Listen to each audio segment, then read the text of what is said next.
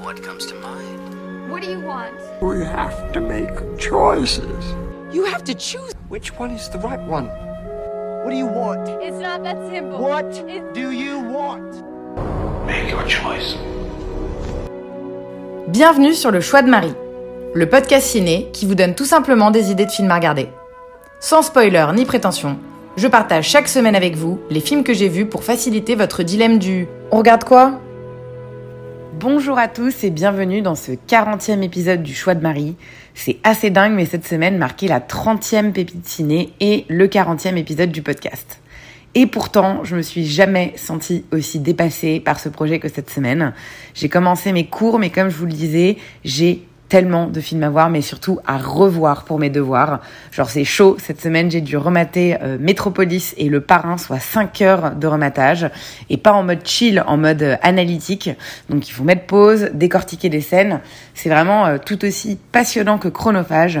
Et je dois vous avouer être un poil découragée par ce podcast qui prend quand même pas mal de temps mais qui requiert aussi que je dégage des moments pour voir de nouveaux films. Voilà, ça a été un peu la galère cette semaine mais je vous propose quand même un épisode sympa avec deux films nouveaux. Premièrement, un documentaire, Controlling Britney Spears, et deuxièmement, un thriller dramatique, Little Woods. Vous vous en souvenez peut-être, mais dans l'épisode 8 du choix de Marie, on a parlé de Framing Britney Spears, qui était le documentaire du New York Times sur l'ascension puis descente aux enfers de la pop star. Il était franchement assez ouf, et je parle pas uniquement en tant qu'ancienne fan euh, de Britney, mais très objectivement car il venait très bien souligner la perversion, enfin toutes les perversions du star system et la responsabilité que nous devions tous porter pour ce qui lui était arrivé. Il faut reconnaître que les intrusions dans sa vie privée et l'acharnement à faire le procès de ses erreurs ont été clairement la cause de son pétage de câble qui lui-même a mené à sa mise sous tutelle. Le premier docu était un peu border shaming, ça frôlait un peu euh, le guilt trip envers nous, mais il était vraiment super bien fait et très intéressant pour comprendre ce qui s'était passé. La deuxième partie du docu, celle qui vient de sortir, s'appelle Controlling Britney Spears et elle prend le relais sur ce qui s'est passé après 2007, à partir du moment où elle a été placée sous tutelle et plus particulièrement lorsque son père, Jamie Spears, a pris en charge sa vie. Ce deuxième volet révèle que la chanteuse a déjà été exploitée afin de profiter à ses tuteurs soi-disant là pour son bien, mais on y apprend aussi que qu'elle a été mise en fait pendant toutes ces années sur écoute. Toutes ces communications, mails, textos, appels étaient interceptées au moyen d'un système de surveillance installé par, vous l'aurez deviné, son père. À nouveau, toute une série de témoignages dans ce docu, dans lequel l'accent est mis sur les conditions de la tutelle que les témoins décrivent comme proches de la vie de quelqu'un en prison ultra badant, encore plus que le premier, je dirais, car on n'est pas sur de l'acharnement médiatique, mais vraiment de, de grosses, grosses failles dans le système juridique américain. C'est vrai que le mouvement Free Britney n'est pas du tout simplement lié à la chanteuse et il met en avant plus largement les abus qui existent en matière de tutelle aux US. En fait, c'est vraiment le pays où dès qu'il y a moyen de se faire du bif, il y a du monde qui pointe présent. Voilà, c'est un sujet que je connaissais pas du tout et que j'ai pu creuser à travers ce docu hyper intéressant, mais aussi en allant à la manif Free Britney euh, mardi. Oui, oui, j'y suis allée avec tous les fans, mais pas que les fans, comme je le disais, pour manifester avec eux euh, pendant son audience.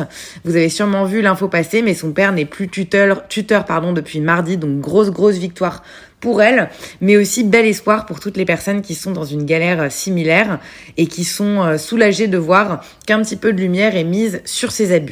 Par ailleurs, j'ai entendu à cette occasion parler du film I Care a Lot sur Netflix avec Rosamund Pike et Peter Dinklage qui traite visiblement de ce sujet. Donc autant vous dire que je manque un peu de temps mais qu'il sera très bientôt au sommaire d'un podcast. Comme le premier, le docu n'est pas encore dispo en France, mais la logique des choses voudrait qu'Amazon vous le mette en streaming incessamment sous peu. C'était Controlling Britney Spears, le docu du New York Times. Deuxième film de la semaine, c'était également dans le cadre de mes cours et pour un devoir euh, que j'ai à rendre, mais cette fois-ci j'ai découvert un nouveau film. Little Woods de Nia D'Acosta, sorti en avril 2020 directement en VOD avec la pandémie de Covid. Nia D'Acosta, je vous en parlais il y a deux semaines, c'est elle qui a réalisé la suite de Candyman qui vient de sortir au ciné. Et bien là, on part découvrir son premier film qui est un thriller dramatique. Nous sommes dans la ville de Little Woods, dans le Dakota du Nord. Il reste encore quelques jours de probation à respecter pour Holly, prise en flagrant délit d'importation de médicaments à la frontière canadienne. Peu de temps après, sa mère décède et Holly part donc s'installer chez sa sœur Deb, enceinte d'un enfant non désiré et harcelée par son ex-compagnon qui est un homme violent. Les deux sœurs ont une semaine pour régler l'hypothèque de la maison de leur mère avant que celle-ci ne soit saisie.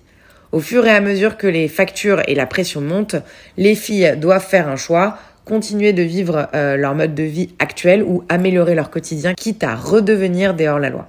Je partais franchement pas convaincue au vu de ce que j'avais pensé de Candyman.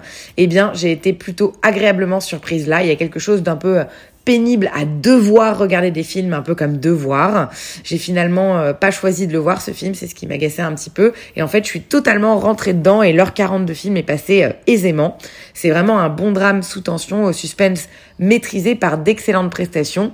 On est très vite plongé dans le bourbier des deux sœurs et le crescendo à venir est pressenti grâce à l'ambiance pesante que la réalisatrice a su installer. Le tout dans un environnement social en détresse et sous pression, dans un milieu rural du Dakota du Nord, donc avec de très très beaux paysages et des portraits d'Américains très réalistes.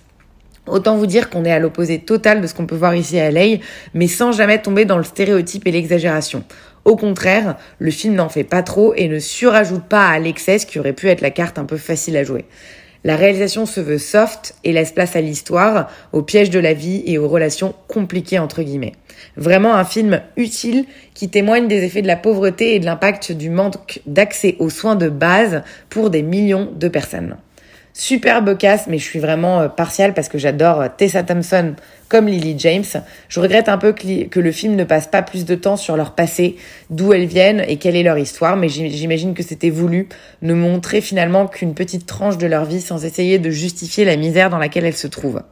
Toutes les deux très justes dans leurs interprétations, alors que ce sont quand même des personnages assez intenses à jouer, mais elles arrivent à livrer une performance vraiment poignante sans jamais être apitoyante ce qui était quand même le gros risque dans les drames sociaux euh, de nos jours.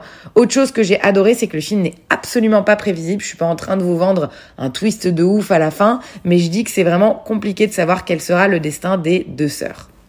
Voilà, une bonne surprise quand même du coup ce Little Woods, même si je vous avoue que j'ai hâte de savoir pourquoi est-ce que le prof a choisi ce film. Dans la liste de tous ceux à voir pour ce cours, on est plus sur du Birdman, Mad Max, Carole, Grand Budapest Hotel ou Black Landsman, donc des grands noms. Je suis étonnée de voir débarquer ce petit film indépendant dont personne n'a quasiment jamais entendu parler. Vous savez ce que je pense? On est quand même sur un thriller dramatique réalisé par une femme avec deux leads femmes.